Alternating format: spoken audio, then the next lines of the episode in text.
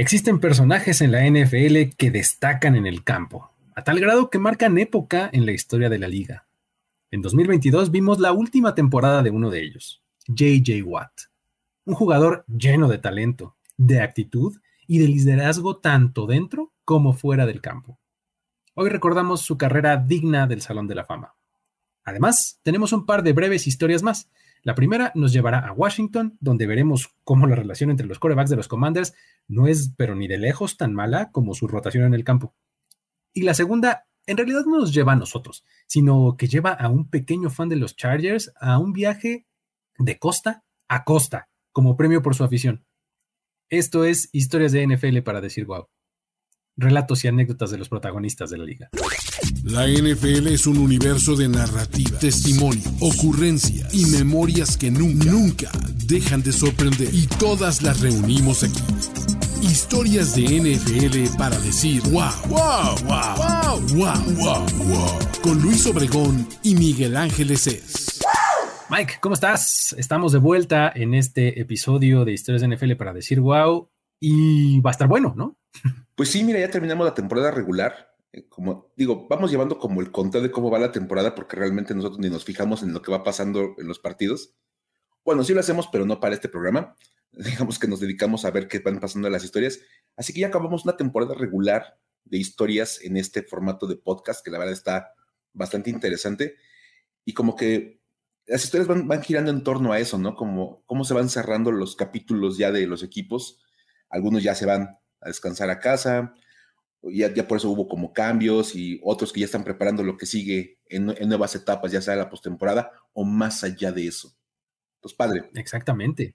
Exacto, es, un episodio de, cierres este, y de como que de recapitular un poco, ¿no? Porque, digo, eh, nuestras tres historias involucran eh, esa etapa justamente de la temporada y pues tal es el caso de los Commanders con Carson Wentz, con Sam Howell, este, con Taylor Heineke, ¿no? Que hemos visto cómo han pasado los tres por, por el campo. Bien lo mencionas, no este es el espacio para hablar si sí, si no, si tantas yardas, si no. Más bien es la relación entre ellos, cómo ha sido y en qué terminó en esta semana, ¿no, Mike? ¿Por qué no nos cuentas? Por supuesto, y es que, fíjate, lo dices muy bien, ¿no? Los resultados eh, de Washington con sus corebacks han sido como pues, tema de, muchos programas y de otros espacios. Y también, por ejemplo, la narrativa en torno a Carson Wentz siempre ha sido como de, es muy mal coreback, es que ya las cosas no son lo que eran antes, la lesión en la rodilla básica. Eh, él sí literalmente iba a ser un MVP, pero se pegó la rodilla. Sí, pero la rodilla, ¿no? Exacto. Y literalmente ha vuelto a ser el mismo. Entonces, y de repente toda esa narrativa como que te lo pinta como una, como un mal jugador y casi casi hasta un mal compañero. Y está lejísimos de ser eso Carson Wentz eh, en el tema fuera de los emparrillados. Y es que, bueno, seguramente saben que la semana pasada los Commanders quedaron eliminados. Bueno, a lo mejor eran como Ron Rivera que no sabía. a lo mejor no los culparía, pero pues si eres el head coach esperaría diferente. Pero, bueno. Ah, eso es otro tema. Este, otro tipo de historias. Digamos que simplemente este, la semana pasada quedó eliminado Washington, entonces su juego contra Dallas se vuelve irrelevante para ellos. Y eso obviamente pues abre las puertas para probar a algunos jugadores que pues no habían visto acción hablábamos, ¿no? Como de este ir recapitulando que fue la temporada, este es ir cerrando y decir, bueno, a ver, ¿quién no ha jugado para que mínimo evaluemos un poquito como qué aprendió en la temporada? Bien. Y el más destacado de esos jugadores que recibieron su oportunidad en la semana 18 fue Sam Howell, un coreback novato que llegó en el draft pasado y que se pasó toda la temporada sentadito en la banca viendo jugar, bueno, viendo el, el ir y venir de Carson Wentz y Taylor Heineke Entonces, él era el tercer coreback y le avisan que va a ser el titular para el partido contra los Dallas Cowboys en la semana 18, porque otra vez no pelean nada y pues vamos a ver mínimo qué trae Chavo pensando para el próximo año. Muy bien. Tiene todo el sentido. Todo el sentido del mundo y pues también tiene todo el sentido del mundo que al ser su debut en la NFL, pues toda su familia quisiera ir a verlo jugar. No, pues claro. Ah, o sea, fue, un partido irrelevante para los Commanders, pero no para la familia de Sam Howell. No, pues que es el primer partido del chavo, o sea, imagínate nada más. Y entonces, este, pues, en, más o menos unas 20 personas, entre familiares y amigos, se apuntaron como para ir al FedEx Field a ver jugar a Sam Howell en su primer partido como profesional. Bien, bien, bien. Este, me quiero imaginar que, tiene una familia grande, porque si no, así de, el vecino y todo así de apuntándose. Ah, yo también. No saben cómo lo estimo, ¿eh? Desde chiquito, así que me gustaría. Sí, por supuesto, así de. Yo, yo me acuerdo que una vez lo vi jugar en la prepa y no, hombre, yo sí dije, este cuate va a llegar al NFL. Exacto. creo que merecería ir. Ajá, exacto. Entonces, este, la verdad es que, bueno, Howell tuvo una actuación buena, vamos a decirlo así. Jugó, jugó bien. Sobre todo en los estándares de Washington, jugó bastante bien para el tema del coreback. Lanzó 169 yardas, tuvo un touchdown, corrió para otro. Entonces, su familia puede estar muy contenta de ver a Sam Howell jugar, jugar bien y ganarle a los Cowboys, que aparte de todo fue un, un extra para, Exacto. para ellos, ¿no? Gran satisfacción, ¿no? Imagínate, o sea, vas a ver a, a Sam Howell en su debut y demás en NFL y tiene la clase de juego que tiene que fue bueno y además el equipo gana. ¿no? Y gana claramente. Y habrá que darle que su primer pase como profesional fue un pase de touchdown. De touchdown, exactamente. todo se combinó para que la familia se la pasara de maravilla. Y resulta que se la pasaron todavía mejor, porque después del partido Sam Howell cuenta que Carson Wentz tuvo un gesto bastante especial con los familiares y amigos de, de Howell, ya que les prestó su palco para que vieran el partido lo más cómodos posible ahí en el, en el estadio. Ok, muy bien. ¿Qué dices? A lo mejor para Carson Wentz no es como la gran cosa, porque de entrada le avisaron que ni siquiera se iba a uniformar. Porque le avisaron que iba a estar inactivo, porque pues, iba a ser el tercer coreback para el juego. Y él dice: Pues, ¿para qué le digo a mi familia que vengan? Pues, ¿como para qué? ¿Para verme cómo pues cargo una tablita? ¿En pants? en pants, exacto. No, pues mejor. la verdad, muy buena onda decirle, ¿sabes qué? Pues si tu familia va a venir y te van a ver jugar tu primer partido en NFL, pues después está el palco. Úsenlo para que vean el partido.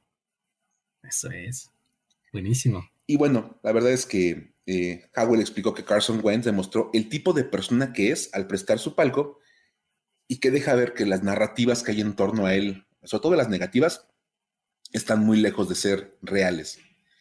Y Sam Howell explicó, mira, lo vamos a citar nada más, dijo, se dicen muchas cosas negativas, pero es un ser humano increíble. Es maravilloso estar cerca de él y que me prestara su palco para mi primer partido como titular significa mucho. O sea, buen compañero, buen cuate. Este, y.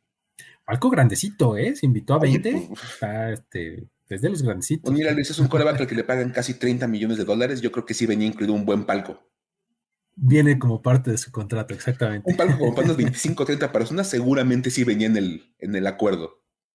Exacto. Este, entonces, ahí estuvo el asunto. Y hablabas, ¿no? También de Taylor Heineke, ¿qué, qué tiene que ver en todo esto? Pues resulta que Taylor Heineke fue el encargado, casi, casi de nombrar a Sam Howell el titular en el partido. Ok. Porque había dicho Ron Rivera que iba a iniciar Taylor Heineke y que iban a dejar jugar a Sam Howell después. Estilo pretemporada, ya sabes, ¿no? Sí, sí, sí. Entra titular, un par de series y luego ya lo sacas y metes al, novatito.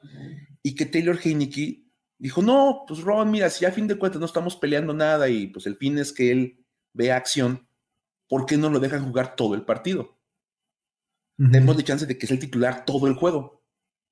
Y entonces, un buen argumento de buenos compañeros, la verdad, porque a fin de cuentas creo que tanto Heineke como, como Wentz van a estar seguramente audicionando para otros equipos, porque ambos se vuelven a, bueno, Heineke se vuelve agente libre y dejó, dejó la oportunidad de jugar un ratito más, pues para poderle dar chance a su compañero de que tuviera su momento de, la temporada y pudiera ser el, titular con, los Commanders. Es que, o sea, si lo ves oh, fríamente, ¿qué pudo haber hecho Taylor Heineke para abonar a su caso como coreback agente libre. Sí, nada. Realmente nada, ¿no? Entonces, pues sí fue una cosa bastante de buen gesto, pues, de decirle a Ron Rivera, eh, mejor mete al muchacho, ¿no? Ya. Sí, por supuesto. La verdad es que sí. Y, como decías, más allá de los resultados en el campo de estos tres corebacks o de los otros dos, pues ya, mira, se vieron buena onda los dos en el cierre con el compañero novato. Ahí como de, pues mira, va, tú juega, y te prestamos el palco para que tu familia venga a verte jugar y pues total, ahí estamos los dos y uno, uno, lo puso a él en el campo como titular y el otro puso a su familia en, ahí en el estadio para que lo vieran, ¿no? Entonces, si lo quieren ver como lo, mejor que hicieron los dos juntos en la temporada, pues pudiera ser, ¿eh? pudiera ser que haya sido su mejor aportación. Muy bien, ahí está. Pues bueno, buena historia esta aquí de Sam Howell debutando frente a su familia gracias a sus compañeros corebacks. Luego tenemos a los Chargers, ¿no? Que eh, también, digo, ya sabemos que los Chargers tienen esta, eh, este estilo, ¿no? de ser bastante activos y además creativos en, cómo manejan su comunicación, sus redes sociales y demás, ¿no? ha estado bastante interesante. A mí me encanta, debo decir nada más, así como comentario antes de empezar, estoy convencido, no, no, no, no quiero, ni, no quiero ni siquiera buscar pruebas ni nada. Los Chargers tienen el mejor equipo de redes sociales del NFL. de verdad. son muy buenos, son, muy, muy buenos. Sí, este, son bastante originales, creativos, utilizan referencias de todos lados, este, bien, bien, muy, muy bien en general el equipo de comunicación y de específicamente las redes sociales de los Chargers es buenísimo. Ahora, justamente de ahí se deriva esta pequeña historia, porque eh, vale la pena aclarar primero que nada que nos la mandó Alejandro Gómez este, vía Twitter. Este, gracias este, por eso. Es, buena historia y está, está interesante, ¿no? Hay que empezar señalando contexto. Durante la temporada, Ah, hemos estado viendo cada vez más seguido a este pequeño niño aficionado de los Chargers, ¿no? Que pues se entusiasma, digamos, con los partidos de los Chargers. Por ponerlo de la manera más tranquila del mundo, sí. Por utilizar algún eufemismo, se entusiasma mucho, ¿no? o sea, básicamente es un niño que, que ya eh, los camarógrafos del SoFi Stadium tienen perfectamente ubicado, ¿no? Seguramente así de, ah, ya saben en dónde está, y lo buscan porque ya saben que lo que va a hacer es quitarse el jersey y agarrarlo como si fuera toalla y agitarlo por encima de su cabeza dando vueltas. Sí, ¿no? pero además los, los, gestos que hace con la cara y los gritos. Sí, cómo se menea todo ahí. ¡Wow! Entonces, pues la verdad es que está, se ve este, eh, muy chistoso, muy, muy eufórico y todo. Entonces, eh, pues obviamente eso ya llama, mucho la atención de las, de las cámaras de las televisoras y pues también obviamente eso se replica en redes sociales y pues se, hace ahí, medio, medio viral, ¿no? Entonces, pues bueno, está este personaje, ¿no? Ahora, esto llamó la atención, por supuesto, del equipo de los Chargers, que si se dan cuenta, también ya el equipo de, los Chargers a este nivel se ha estado haciendo un personaje recurrente en, este programa, ¿no? Porque hacen historias. hacen este tipo de cosas, ¿no? Entonces, eh, um, ellos localizan a, este niño, ¿no? Eh, después de que los Chargers empiezan a tener ahí, pues empiezan a agarrar tracción rumbo al final de la temporada y se terminan eh, colando a playoffs, pues entonces, obviamente las cosas como estas dos cosas como se relacionan, ¿no? Tienes por un lado un equipo que empieza a ir mejor y a un niño que se pone cada vez más loco porque le están yendo mejor los Chargers. Y es que de verdad, entre más pasaban las semanas, como que más aceleraba el niño porque los Chargers seguían mejorando. Entonces era como una cosa que iba todo proporcionalmente en incremento. Entonces estaba genial. Exactamente, ¿no? La, proporción era directa. Entonces, este, de ahí eh, sucede que el lunes de esta semana donde estamos grabando, eh, hacen, o sea, contactan a, este chico que se llama Aiden, que es este pequeño fan, y que tiene una hermana que se llama Poppy. Entonces los contactan a los dos y los, les, como que les hacen una videollamada, ¿no? Oye, este, fíjate que de acá del equipo de los Chargers, no sé qué queremos. Entonces, pues tú los ves así como que ya, ya de plano los dos, pues expectantes, ¿no? Su hermana es un poquito más grande que, él, ¿no? Se ve un poquito más grande y, están así como, órale, pues, ¿qué va a pasar, no? Entonces, este, eh, pues la razón que ellos les dijeron, pues es muy sencilla, queremos agradecerles, el apoyo durante la temporada y demás. Y pues además queremos darle una, darles una sorpresa, ¿no? Este, eh, por, ser incondicionales aficionados de este equipo, ¿no? Entonces, la llamada inicialmente es pues igual con el equipo de redes sociales y demás, ahí estaban en la computadora y demás, y de, repente dicen, pues saben que es que sentimos que para la parte de la, de la sorpresa, nosotros no somos los más adecuados. Espérenme tantito, ¿no? Se levantan y de repente entra cuadro ahí en, la camarita de, la videollamada, nada más ni nada menos que Justin Herbert. No, bueno. ¿No? Y entonces, eh, eh, eh, es padrísimo ver cómo llega, se sienta y Justin Herbert así todo entusiasta también, así con su cara de niño que tiene, que es. es un chavito. llega, se sienta enfrente de la camarita y dice, hola, soy Justin Herbert, el quarterback titular de tu equipo. Así de juego de quarterback para los Chargers. Exactamente, soy quarterback de los Chargers. Me encanta porque, o sea, dicen absolutamente todos los aficionados de la NFL saben quién es. Y se presenta como. Imagínate. Como hiciera falta que se presentara. Sí, claro, así de: Hola, soy Justin Herbert, el quarterback titular de los Chargers, ¿no? entonces, pues bueno, eh, entonces los niños así. No sé qué. Entonces, eh, eh, él obviamente les explicó: Oye, estoy aquí porque, primero que nada, les quiero decir que soy su fan. ¿no? Oh.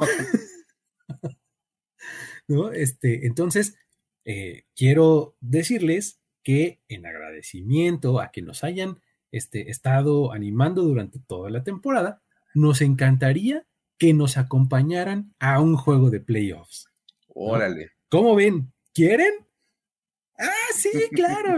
Entonces, pues resulta que siento como que esto sucedió antes de que se definiera quién iba a ser su rival y en qué lugar quedaban y demás, porque pues solamente les dice, si nos acompañan a un juego de playoffs, ¿no? Así, a secas, ¿no? Entonces ahora resulta que ese juego de playoffs es contra los Jaguars, la próxima semana va a ser en sábado por la noche, prime time, en el debut de los dos corebacks, ¿no? En playoffs, este, tremendo. Además, pues el viaje es a Jacksonville, o sea, a la otra costa. Si piensas que ellos viven en Los Ángeles, para cruzar el país, ¿no? Para ver a su equipo. Entonces, este, obviamente ya al final les dice, oye, pues espero que eh, eh, sigan aquí con este, con el equipo y sigan animándolo, sigan haciendo un muy buen trabajo y quiero que sepan que todo el equipo está muy emocionado por conocerlos a ustedes. ¿no? Entonces, pues bueno, así es como el sábado por la noche, además del debut de Justin Herbert, vamos a ver una vez más a Aiden, a su hermana Poppy. Esperemos, este, sin playera y este, agitándola como loco, ¿no? La buena noticia de verdad para Aiden, que le gusta usar su jersey como toalla de arenga para los, para los Chargers, es que el partido fue en Jacksonville. Imagínate que le hubiera tocado, no sé, ir a este, eh, Búfalo, este, una cosa así. Sí, a Cincinnati. Donde hace un frío horrible. Así, iba casi, casi a estar como todo enchamarrado y con una chamarra extra echando porras, porque yo creo que no hay otra manera. Y a mí me encanta porque, aparte, como que los Chargers es un equipo que ha batallado muchísimo con el tema de arraigarse con la gente en Los Ángeles. la verdad es que decías, decías muy bien, han hecho como un poquito más de historias y de conexiones con la gente cercana, y me parece que es mucho como en este tema de no tenemos un arraigo, y todavía como que, como que al desprenderse de San Diego, no han acabado de generar esa, esa conexión con, con la ciudad, y más que los Rams pues, llegan casi casi al mismo tiempo y ya ganaron un Super Bowl, entonces como que todo ha, pintado en contra de los Chargers, y que esos pequeños aficionados que van encontrando como sus momentos tengan sus, sus chances de convivir con el equipo, me, me, parece una muy buena idea, para ir generando aficionados de por vida.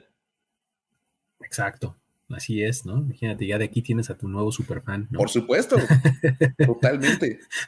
Eh, ¿Te acuerdas de este superfan de los Chargers que tenía como cabeza de rayo, que se llamaba como Boltman o algo así? Sí, claro. ¿no? y, que básicamente desaparecieron todos esos aficionados y, me acuerdo que cuando jugaron en ese estadio de, fútbol soccer, oh, ¿te que era como de 40 mil personas, y había como 35 mil del equipo contrario. O sea, que se aventaron como toda una temporada completa jugando de visitantes en todos los partidos. O sea, la verdad es que sí, sí, sí, sí, es como de reconocerle al equipo de redes sociales y a la gente de relaciones públicas de los Chargers el ir encontrando la manera de arraigar a la gente. Creo que eso es como la, parte más interesante de toda esta historia. Muy bien, perfecto. Pues ahí está. Así es como Aiden va a terminar cruzando el país para ver a su equipo tras una temporada de superfan. Finalmente tenemos la historia estelar de este, de este programa, en donde nos vamos a clavar un poquito más, y creo que lo amerita. Totalmente. Tenemos el adiós de JJ Watt. Vimos el domingo pasado su último partido en la NFL, de acuerdo con sus propias palabras, ¿no? O sea, él mismo fue el que dijo hace un par de semanas, hasta aquí llegué y este, pues ahora contra los 49ers este, fue su despedida, ¿no? Entonces, pues más o menos lo que queremos hacer aquí es hablar de, su carrera, tal cual, un poquito remontándonos al colegial y yéndonos hasta la última instancia, ¿no? Sí, básicamente, bueno, llegamos a un punto bien interesante en el cual una, figura muy importante de esta era moderna de la, de la NFL le dice adiós a la liga. Y vamos a platicar un poquito o a recordar un poquito la carrera de este futuro Hall of Famer, porque estamos convencidos de que lo va a hacer. Y vamos a empezar ahora sí que desde el principio, cuando era pequeño. Fíjate lo mejor de todo. Él en su infancia destacó jugando hockey. Oh, eso es. Ya sabes, deportes rudos. Y a partir como del quinto año en la escuela, se empezó a interesar mucho más por el fútbol americano. Ya se empezó como a apasionar por ese deporte, que también practicaba, pero como que no era su máximo. le gustaba más el hockey.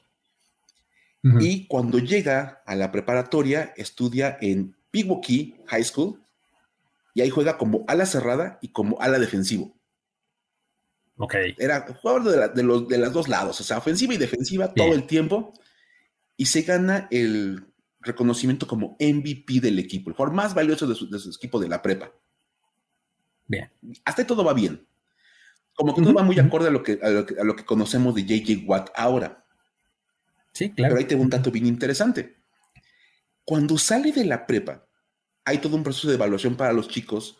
Hay un par de sitios muy importantes que hacen como este, este ranqueado y darles como unas estrellitas a los jugadores de prepa, qué tan buenos son o qué tan, tan, tan interesantes son como prospectos para universidad. Y resulta que cuando sale JJ Watt de la prepa, se le considera un talento de dos estrellas de cinco posibles. ok. O sea, era como de, pues, pues, es un jugador. O sea, tiene, un, tiene, talento, pero así que digas, soy qué bárbaro, qué bueno es. Para nada. Dos de cinco. O sea, bajo. Bajísimo, de verdad. O sea, de, verdad. Por ejemplo, el, el, sobrino de los Manning, Arch Manning, salió de la prepa como un prospecto de cinco estrellas. Exacto. Todo un prospectazo. Dicen, este chico va a jugar en la NFL. Sí, justamente esa, es una muy buena medida. O sea, cuando tienes dos de cinco estrellas, rara vez ves a uno de esos jugando en la NFL. Dicen, va a encontrar como lugar en alguna universidad chiquita y va a ser un jugador que va a cumplir sus años de elegibilidad colegial.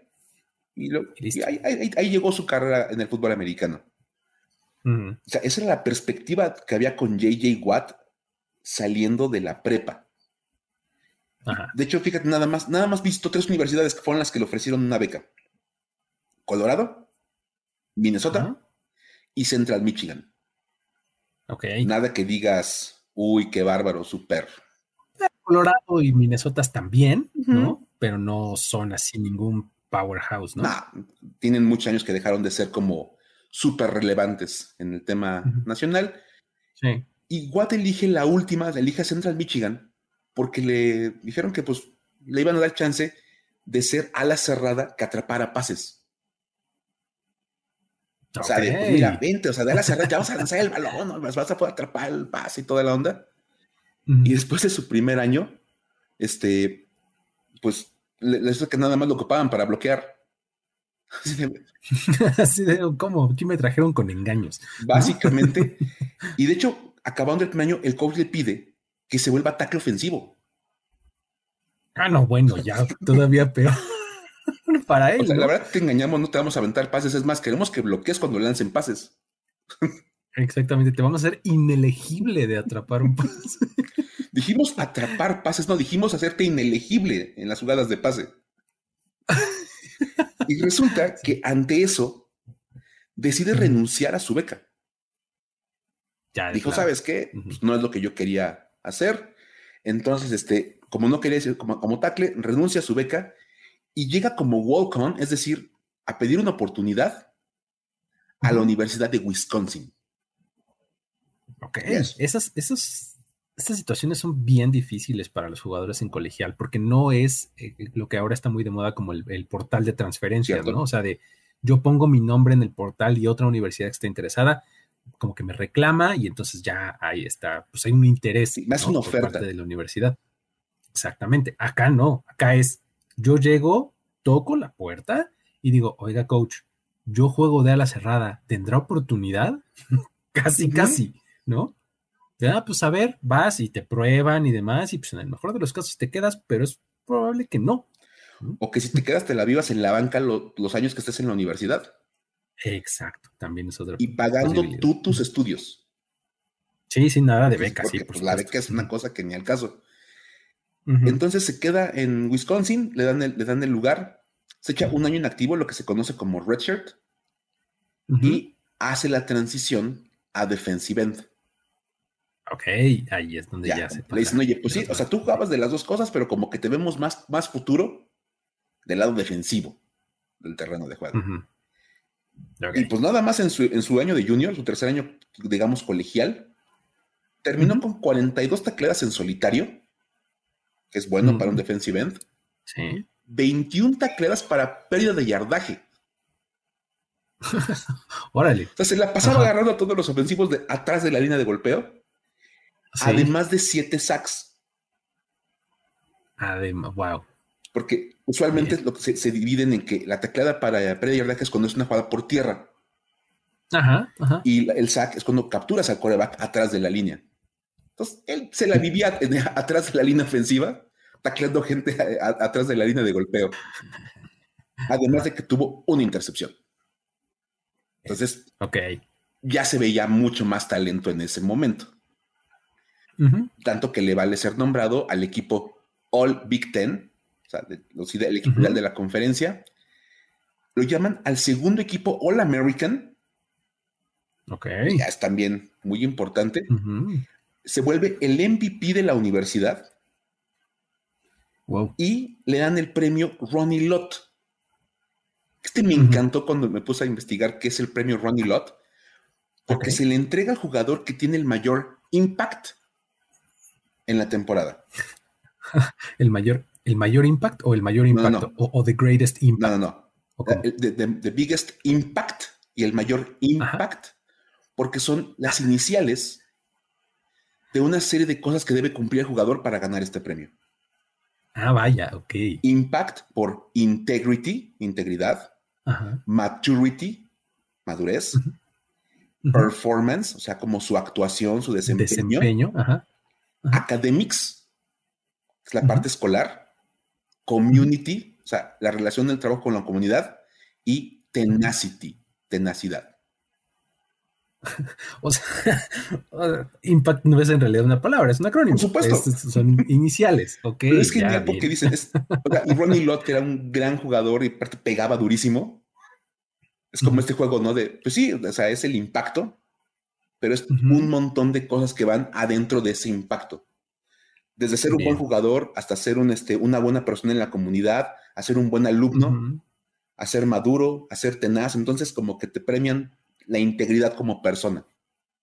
Claro, está, buenísimo, está, tremendamente bueno eso. O sea, ahora, después de ahí es cuando eh, eh, él juega solo tres años en la universidad. Solamente. ¿no? O sea, después de este año de junior es cuando se declara como elegible para el draft, ¿no?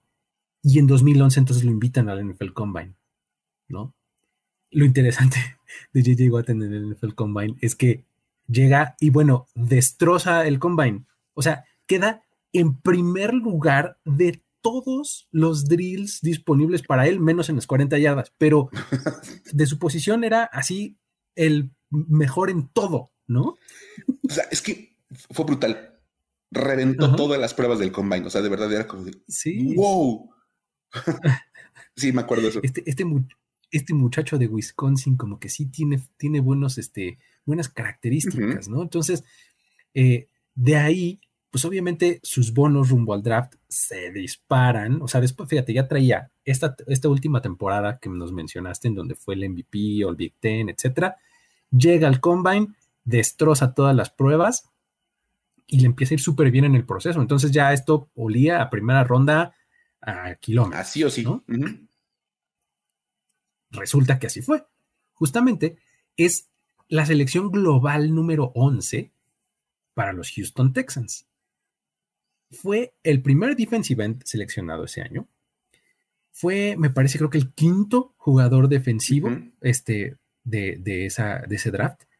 Pero en un draft en donde cuando tú volteas a ver los nombres que se seleccionaron, dices, wow, o sea, de verdad el draft 2011 es una maravilla, porque, o sea, el, número uno fue Cam Newton, luego fue Von Miller, Marcel Darius, AJ Green, Patrick Peterson, Julio Jones, Aldon Smith, Jake Locker, Tyron Smith, Blaine Gabbert, y luego JJ Watt.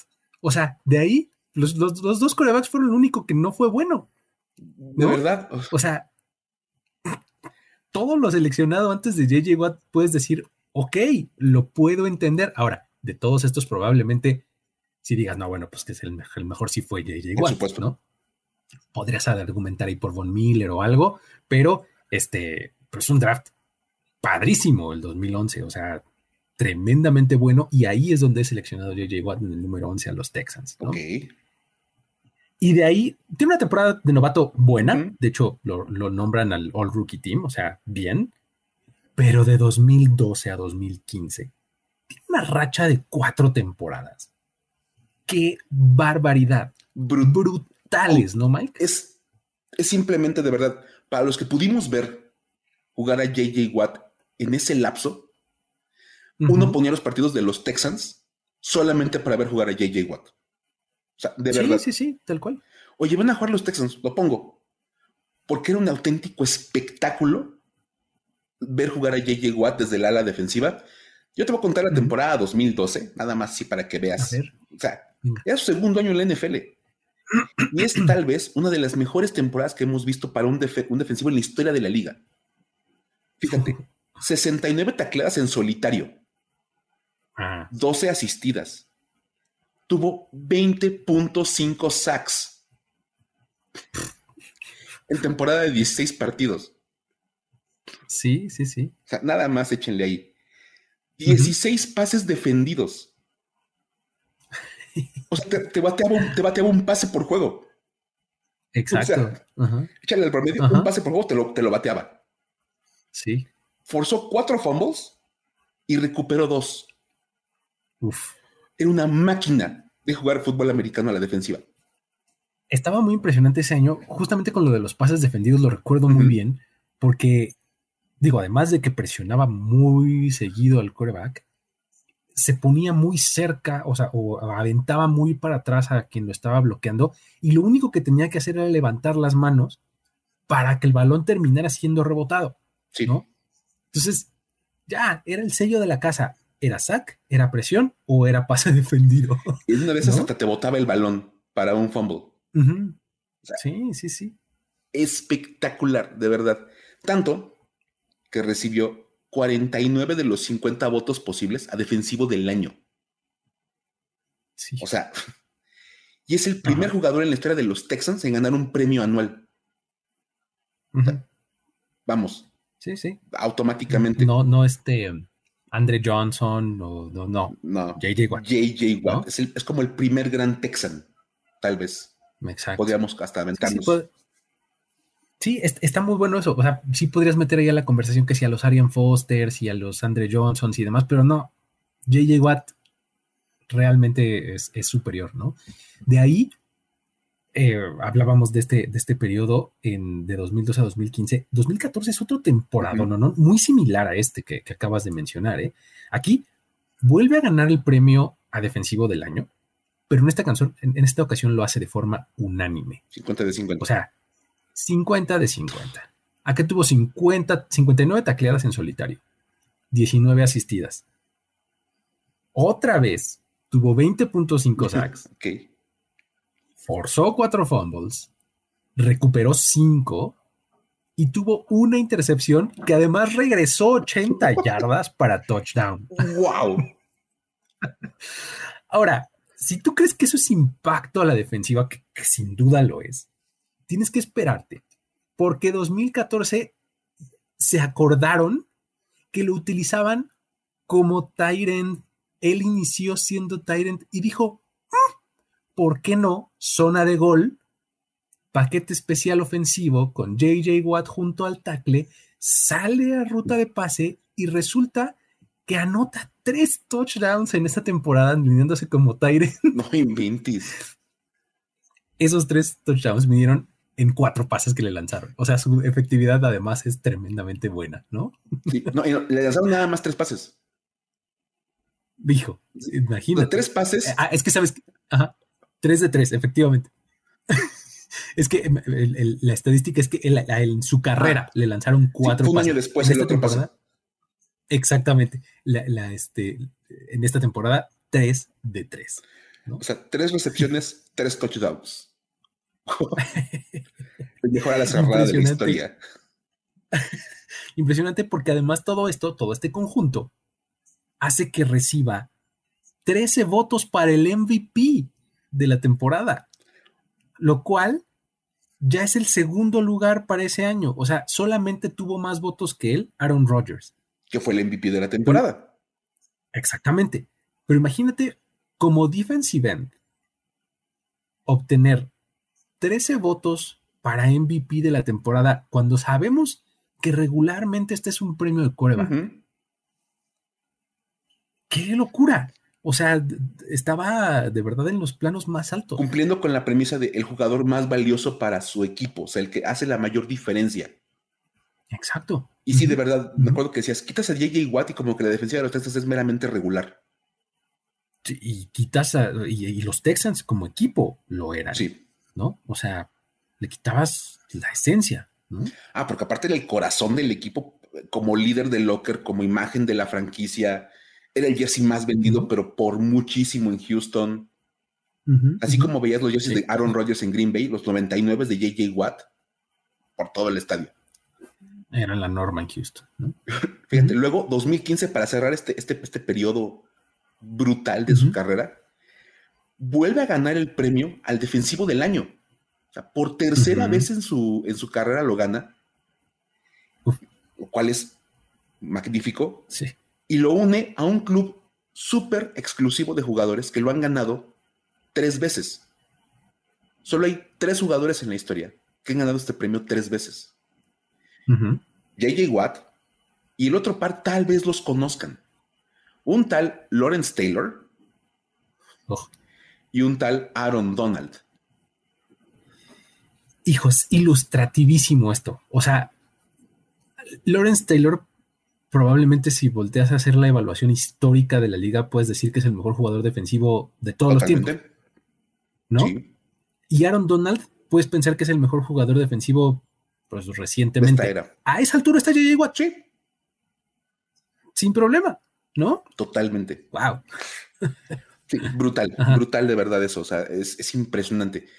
Y luego ya como que las lesiones le empezaron a cobrar un poquito de factura, ¿no, Luis?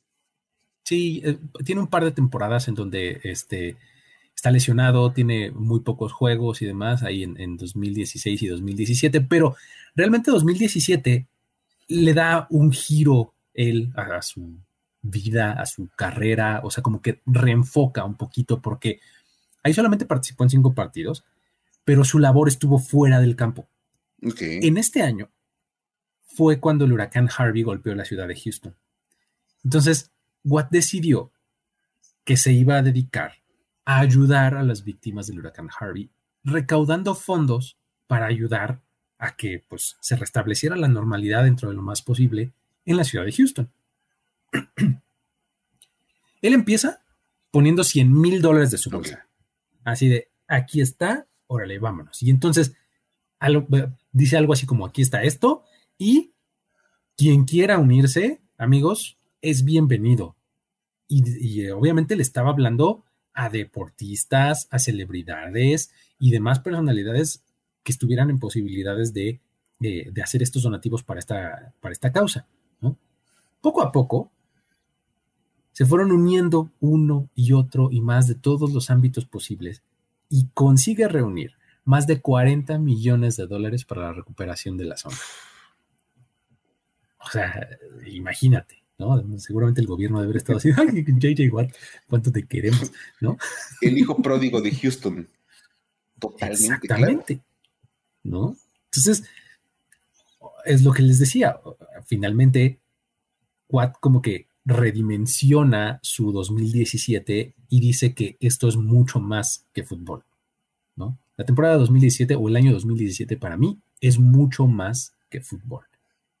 Entonces, ayuda muchísimo al área de Houston para salir de este gran problema que tuvo en ese año y le da este Sports Illustrated el premio de Sports Person of the Year. Y aquí se lo gana en conjunto con José Altuve de los Houston Astros, que es también otro, otra personalidad ahí local que como que unen fuerzas para, para esta causa.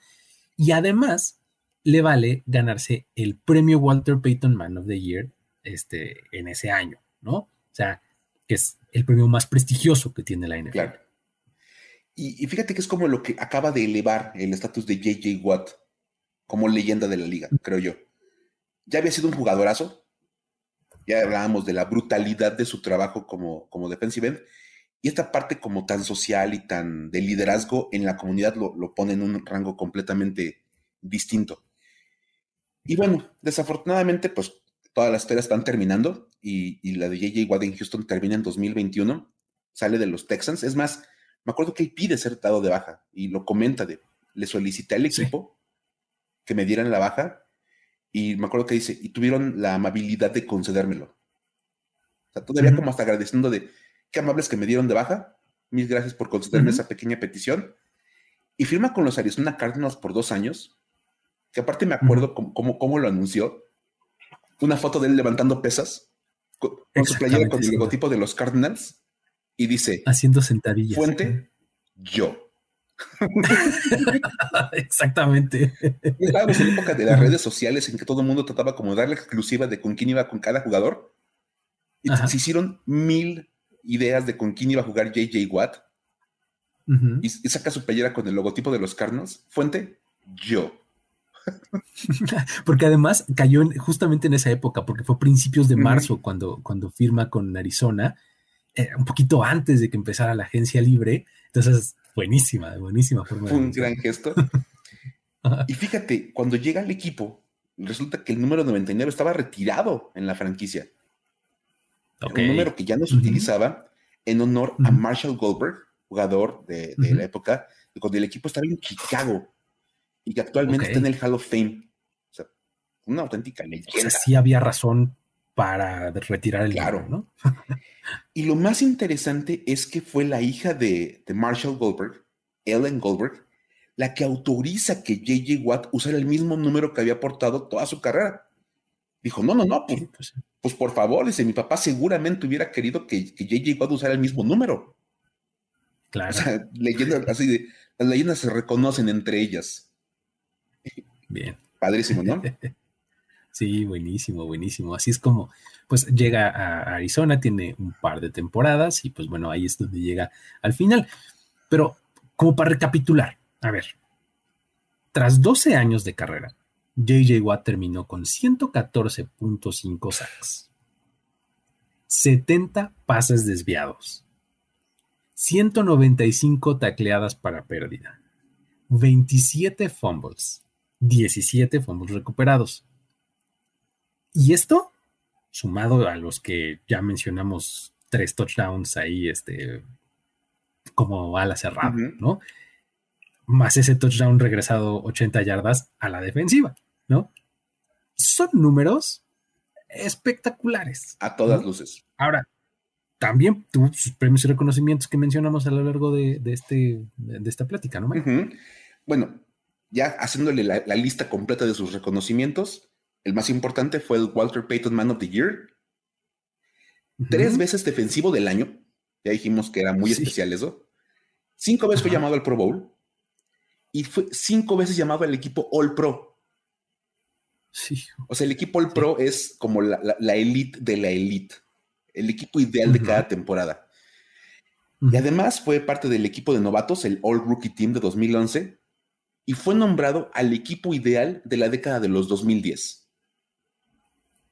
Merecidísimo. o sea, fíjate, estás hablando de los 2010, él llegó en 2011, o sea, durante la mejor etapa de su carrera él fue fundamental, ¿no? en esa década. De verdad, no, puedes explicar esa década a nivel defensivo sin utilizar el, nombre de JJ Watt. Buenísimo. Y bueno, pues este, hay un dato como ahí bastante curioso, como, como meramente anecdótico, Luis, y no sé si nos los quieras contar acerca de cómo le fue. Está muy bueno porque eh, resulta que cuando anuncia su retiro después del juego de la semana 16 de este año, fue por ahí en, el mes de diciembre, eh, le faltaban dos estadios en la, de la NFL activos en por jugar, o sea, donde no había jugado nunca, ¿no? Le faltaba estar en el Mercedes-Benz Stadium en Atlanta y en el Levi Stadium de San Francisco. Ok. Pues resulta que coincidentemente su juego de la semana 17 fue contra los Falcons en Atlanta y el de la semana 18 fue contra los 49ers en San Francisco. Entonces se retira poniéndole tachecito al último estadio en donde le faltaba jugar un partido de NFL. Wow, me encanta. O sea, de verdad es padrísimo. Y fíjate que hay videos de, los últimos minutos del partido contra los 49ers este domingo y como la, pantalla gigante del estadio de los Niners, del Levi Stadium, afocan a JJ Watt, porque todos sabían que era su último partido. Sí, un jugador visitante, un jugador rival, pero lo afocan y toda la gente del estadio le empieza a aplaudir y empiezan a corear su nombre. Una señal que todo el mundo reconoce la clase de jugador que se estaba retirando en ese momento. Sí, totalmente. tremendo, increíble. Eh, además, nos deja como ciertas postales, ¿no? JJ Watt, o sea, tiene algunos momentos súper icónicos. Me acuerdo mucho de esta foto en donde él tiene como que se le rompe la parte superior de la nariz y está todo ensangrentado y tiene el casco como encima y, lo ves como si no pasara nada, ¿no? Con sangre escurriéndole de la cara, pero pues él pues, está jugando. Enfocado en el juego. Exactamente. Si este cuate, con el tamaño que tiene JJ Watt, porque aparte es enorme, con la cara ensangrentada, se me queda viendo con cara de te voy a matar. No tengo la menor duda de que lo va a lograr. En ese momento a morir. ya lo está logrando. te mueres de miedo, nada más de verlo jugar. Y luego, de verdad, el tema de, la capacidad física que tenía y cómo atormentaba a los corebacks, porque aparte decían, es que si no llega, va a brincar y te va a tapar el pase. Entonces, y hablando justamente de ese testamento a la durabilidad y a la fortaleza física y demás, justamente su, paso por Arizona estuvo marcado por ese tipo de cosas. No sé si te acuerdas, pero la temporada, la primera temporada que, tuvo con ellos, tuvo esta lesión en el pecho, ¿no? Justamente cuando estaba jugando contra los Texans, se lesiona el pecho y termina el partido. Y ahí se pierde un buen rato, espero como cuatro juegos, porque pues la lesión era, era fuerte en, en el pecho, ¿no? Esa fue la primera. Y luego este año, en 2022, nos enteramos como por ahí de la semana 4 que tuvo un procedimiento cardíaco. O sea, que, por un momento tuvo, tuvo que ir al hospital, le tuvieron como, ¿cómo dicen? Como, como, eh, como regresar a ritmo el corazón. Y él, como si nada, o sea, para la semana siguiente ya estaba en el campo de nuevo. Una cosa impresionante. JJ Watt fue de verdad un monstruo pues sí, JJ Watt, sin duda, me parece que va a estar en el Salón de la Fama, va a entrar muy pronto. Creo que eh, quedan muy pocas dudas ¿no? de, esa situación. Creo que es más una cuestión de si hay alguien que pueda discutir que entra a la primera o no, ¿no? Creo que sí. Eh, por ahí de repente ves que se habla mucho de cómo tienen que hacer el discurso algún representante del Salón de la Fama, de presentar el caso. Exacto. Dicen que el caso de Peyton Manning duró unos cuantos segundos. sí, me acuerdo que dicen, dicen que duró como 10 segundos. Dice, pues, ¿qué habrán dicho? Es Peyton Manning. Yo me, imagino que va a ser un discurso más o menos como similar con JJ Watt, como de, pues es que es JJ Watt. Sí. O sea, tal cual. tres veces defensivo del año, casi fue MVP una temporada. O sea, de verdad, se le consideraba para el MVP. Eso es tremendo. Eso, es, como una señal clarísima del peso de JJ Watt y creo que ahí podemos como cerrar el caso. Efectivamente. Pues bueno, así está. Eh, de, verdad es que es un, privilegio de esos que dices, qué padre que me tocó ver toda la carrera de este jugador, ¿no? Eh, seguramente lo recordaremos por siempre. Datos para decir, wow. Y ahora vámonos a los datos para decir, wow. Eh, vamos a comenzar con, Tom Brady eh, rompiendo récords todavía, ¿no, Mike? Y lo mejor es que Tom Brady rompió el récord de Tom Brady. ok. Porque ves que siempre dicen, es que rompió el récord que tenía y pues todo tenía Tom Brady. Porque él ha, redefinido totalmente lo que es ser un coreback después de los 40 años. Pues sí. vamos a ser sinceros. Los quarterbacks después de los 40 eran señores que ya como que se aferraban un poquito al, a seguir jugando, cuando ya realmente pues no daban como mucho a nivel campo. Pero Tom Brady, qué bárbaro. Y el ejemplo es lo que consiguió esta semana o cómo cerró su temporada regular. Porque resulta que con los números que juntó contra los Falcons, Tom Brady llegó, mi estimado Luis, a 733 intentos de pase y 490 completos en la temporada. Wow. o sea, lanzó 733 pases. Wow. y completó 490. Ufa, tremendo. Resulta que estos dos números son marcas de la NFL. Ok. O sea, nunca un coreback había lanzado tantos pases y había completado tantos pases. Sí, está tremendo. Lo cual rompe una marca que tenía Tom Brady y que le impuso el año pasado. Ok, o sea, dijo, tremendo. Nada más para que te den la idea, en 2021, Brady completó 485 de 719 pases. Wow. sí. O sea, estamos hablando que nunca en su carrera personal Tom Brady había lanzado 700 pases.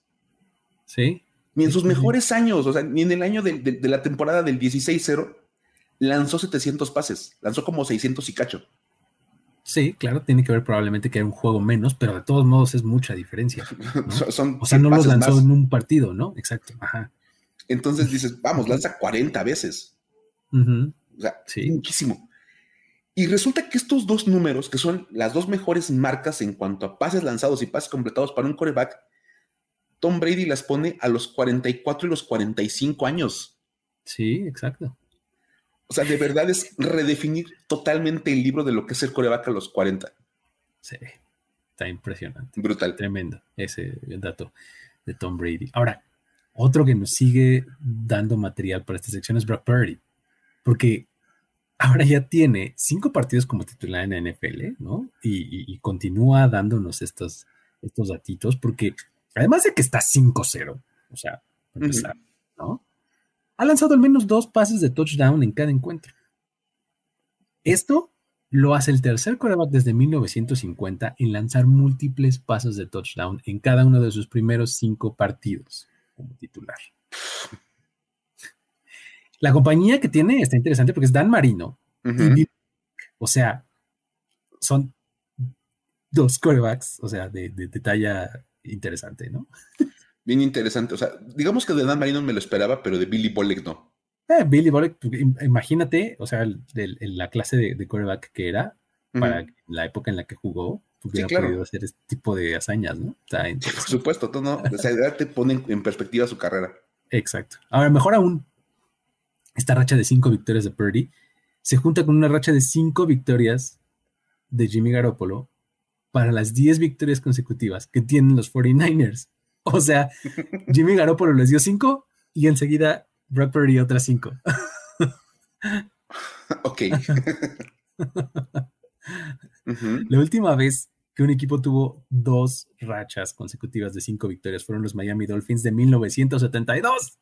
O sea, ese equipo, el único invicto de la era del Super Bowl, en donde Bob Greasy y Earl Morale ganaron cinco cada uno. Estamos a 50 años de que eso sucedió. y el único invicto.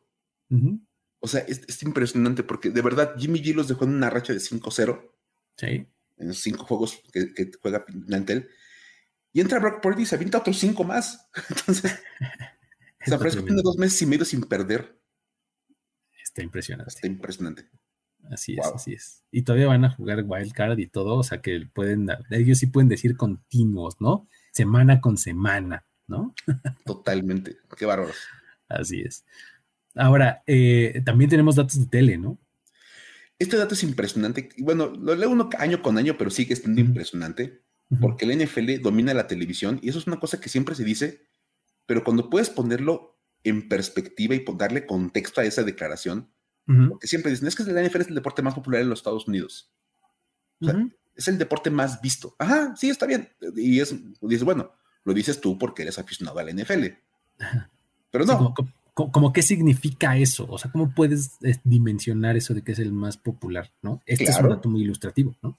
Es la manera perfecta de poner, así con numeritos, de qué estamos hablando.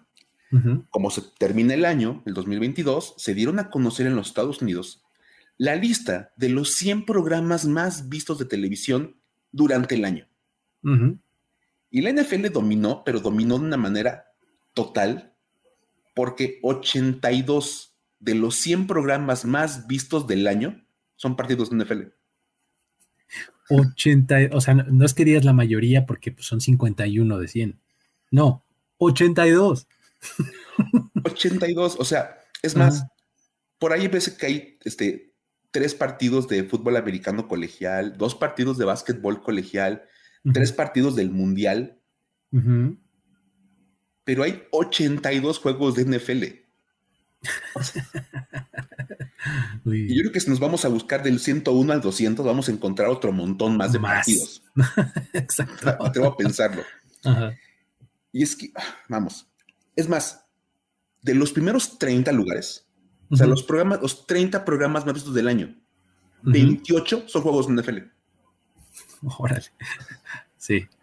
Y los otros dos, que son el puesto 7 y el 24, o sea, no son el 1 y el, no, no, el puesto 7 y el puesto 24 son los que no ocupa la NFL en esos primeros 30. Son eventos políticos.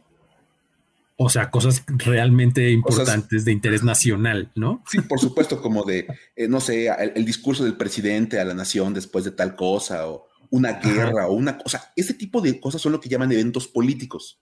En los programas, en la historia de, la televisión en los Estados Unidos, por ejemplo, están los Super Bowls y está la, guerra de, este de Irak. vamos, evento político. Aquí, la 28 de 30 son NFL y dos eventos políticos. Sí. Y mejor aún, ahí va un ejemplo que es de verdaderamente ilustrativo a más no poder del poder de la, NFL. El Rams contra Broncos de juego de Navidad. Uh, de Nickelodeon, claro. Uh, claro, por supuesto. o sea, que aparte fue una paliza descomunal, ya sabes que fue un juego que ganaron como por 37 puntos los Rams. Por muchísimo. Uno dice, ah, estos partidos que es el lugar número 35 en la lista. O sea, tú me estás diciendo que prácticamente no importa si el juego está bueno o no. La gente lo va a ver. es un juego de NFL, la gente lo va a ver. Ufa. Y es súper indicativo porque recordemos que la NBA usa el día de Navidad como su día, en, poner sus mejores partidos y sus mejores duelos. O sea, ya sabes, como de los Warriors contra los Lakers de LeBron y todo ese tipo de cosas. No. Sí, sí, sí. La NFL puso a Rams contra Broncos pensando que iba a estar bueno. No se puso bueno. Y Porque aparte llegó Baker Mayfield y toda la onda y los Broncos con sus problemas que tenían en todo el año. Y fue el, fue el programa 35 más visto del año. Hijo, y es más, tuvo más espectadores ese partido que cualquier partido, incluyendo playoffs, de la NBA, de la MLB, del Mundial de Fútbol. O sea, más gente en los Estados Unidos vio el Rams contra Broncos Sí, la final del Mundial.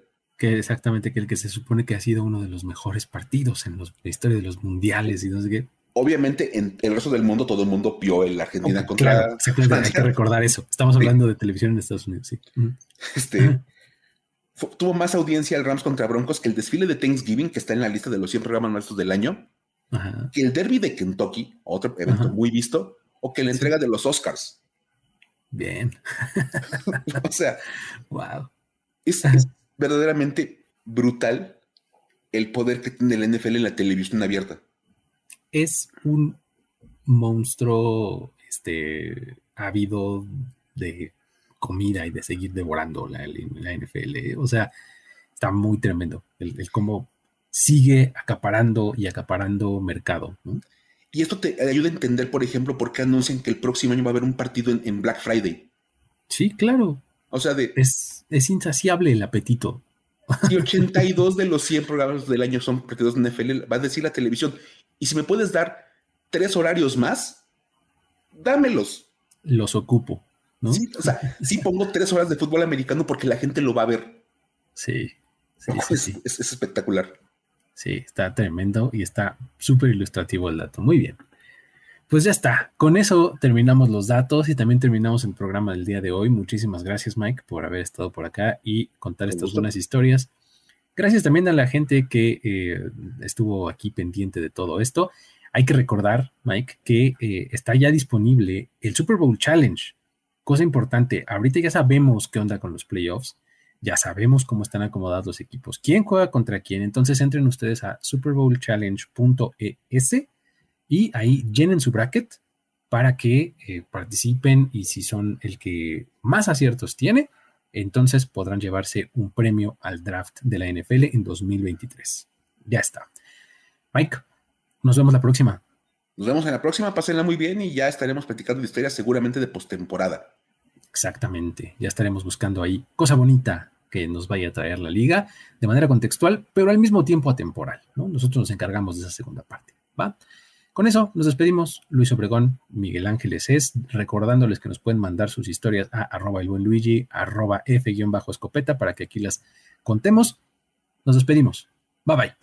Esto fue Historias de NFL para decir wow, wow, wow, wow, wow, wow, Los relatos y anécdotas de los protagonistas de la liga directo a tus oídos. Conducción. Luis Obregón y Miguel Ángeles es. Voz en off y diseño de audio, Antonio Sempe. Una producción de primero y diez para NFL.